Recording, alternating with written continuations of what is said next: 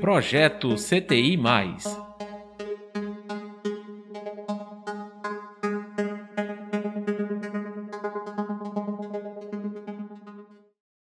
Olá, seja bem-vindo ao último episódio da série de podcasts sobre a Lei 13.709 de 2018, Lei Geral de Proteção de Dados Pessoais.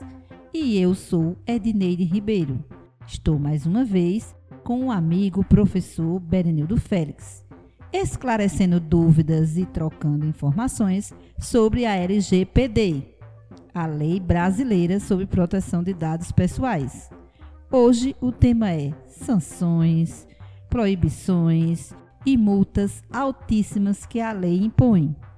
Esta série LGPD, Lei Geral de Proteção de Dados, contém quatro episódios e é mais uma ação inovadora do projeto CTI, da Célula de Tecnologia da Informação da nossa GRE Caruaru. Prezado professor Benedito Félix, com grande alegria lhe recebemos. Seja bem-vindo. Olá, Edneide. Olá, pessoal. Seja bem-vindo a mais um podcast. E hoje a gente vai falar aqui sobre as sanções, né? A advertência. E vamos lá. Vamos sim, professor Berenildo. O que julga pertinente saber sobre esse tema de hoje? Edneide, eu tenho alguma, algumas dúvidas, né? E a primeira é o seguinte: quais seriam essas sanções administrativas que a Lei Geral de Proteção de Dados ela contém?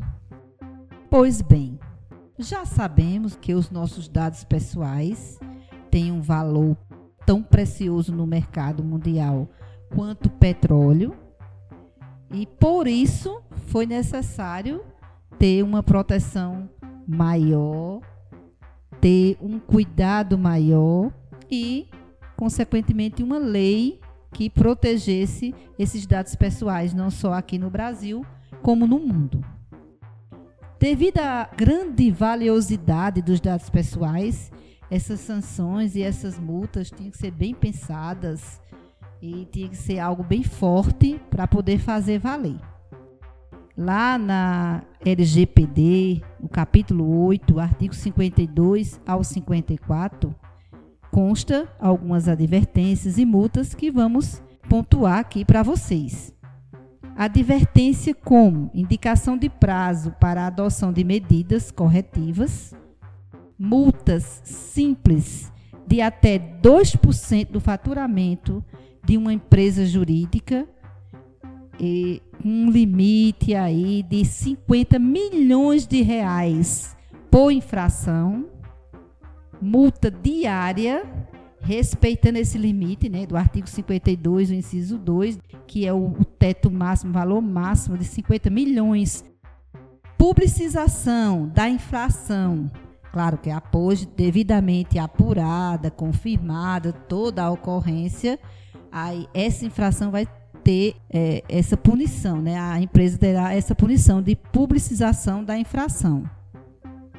Ednei, vários pontos chamou a atenção, mas a sanção número 4 foi o que mais chamou a atenção para mim. Você falou em publicização da infração. O que seria essa sanção? Boa colocação. É, vamos explicar. Publicização é a ação de fazer com que se torne público determinada fato, situação, que neste caso seria o, o ato cometido pela empresa. Publicização da infração. Como é que acontece isso? A empresa ela comete alguma situação ilegal utilizando os dados do titular de alguma forma indevida esse caso ele é apurado, julgado e após ser concluído, confirmado que aconteceu a inflação, essa inflação vai ser divulgada, vai ser tornada pública. Então, a publicização da infração é ser divulgada nos órgãos principais o erro, no caso, que a empresa cometeu. Nenhuma empresa vai querer seu nome é, atrelado a uma situação negativa, porque dependendo do tipo de produto que a empresa comercialize um, um fato negativo, a marca pode até ser tão penalizada pelos consumidores de forma que ela perde até o mercado e muitas empresas podem chegar até fechar se isso acontecer. Então, a publicização da infração realmente é uma penalidade muito forte que pode causar até o encerramento das atividades de uma determinada empresa. Ficou claro, professor Berenildo? Sim, sim, Edneide. Ficou claro, sim. Edneide, a Lei Geral de Proteção de Dados Pessoais, ela prevê algum tipo de suspensões. Quais seriam elas? É, a lei LGPD, né, a Lei Geral de Proteção de Dados, prevê suspensões tanto parciais como total. Vai depender da infração cometida, né? dependendo do, de cada caso, vai ser avaliado e julgado. Então vamos ver. Bloqueio e eliminação de dados pessoais, a que se refere a infração é, suspensão parcial ou até total, dependendo da situação, do funcionamento do banco de dados da empresa.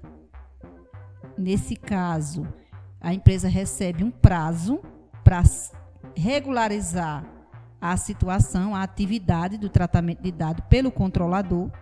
E caso isso não aconteça, né, no prazo que a lei é, impõe de no máximo seis meses, dando também o direito de prorrogar até seis meses depois. E caso não aconteça, será feita essa suspensão de forma parcial e total. Também tem a suspensão do exercício da atividade de tratamento de dados pessoais. Essa suspensão, ela dependendo da atividade da empresa, a empresa pode até chegar a fechar, porque se a empresa fica sem poder é, manusear nenhum tipo de dado de nenhum, seu, nenhum dos seus clientes, é, não tem como ela atuar né, no mercado. Então, essa suspensão ela é muito severa e proibição parcial ou total de toda e qualquer atividade relacionada ao tratamento de dados pessoais. Então, a lei realmente ela vem muito forte, com multas aí altíssimas, multas de até 50 milhões de reais por dia. Aí uma atenção total por conta das empresas, está tendo uma, é, muito investimento em políticas de segurança, de privacidade. Altas tecnologias estão sendo utilizadas pelas empresas e pelos órgãos públicos para proteger esse bem tão valioso, né, que é os dados pessoais hoje no mercado, não só no Brasil, mas no mundo. Ednei, essas multas e suspensões, elas já são aplicáveis? Sim, sim, são aplicáveis. Porém, na esfera judicial, o titular ele pode acionar o cumprimento da LGPD através do Ministério Público, certo? E já está tendo até atuações é, baseadas nessas normativas, né? E nessas sanções e punições que a lei prevê. Na esfera administrativa, através do órgão fiscalizador, a Autoridade Nacional de Proteção de Dados, conhecida como ANPD, somente será a partir de agosto de 2021, que é já já, né? a NPD ela só entra em vigência a partir de agosto de 2021. Mas como falamos no episódio anterior, o judiciário sim já está aplicando a Lei Geral de Proteção de Dados, já houve causas julgadas e vencidas baseadas no texto da Lei Geral de Proteção de Dados aqui no Brasil.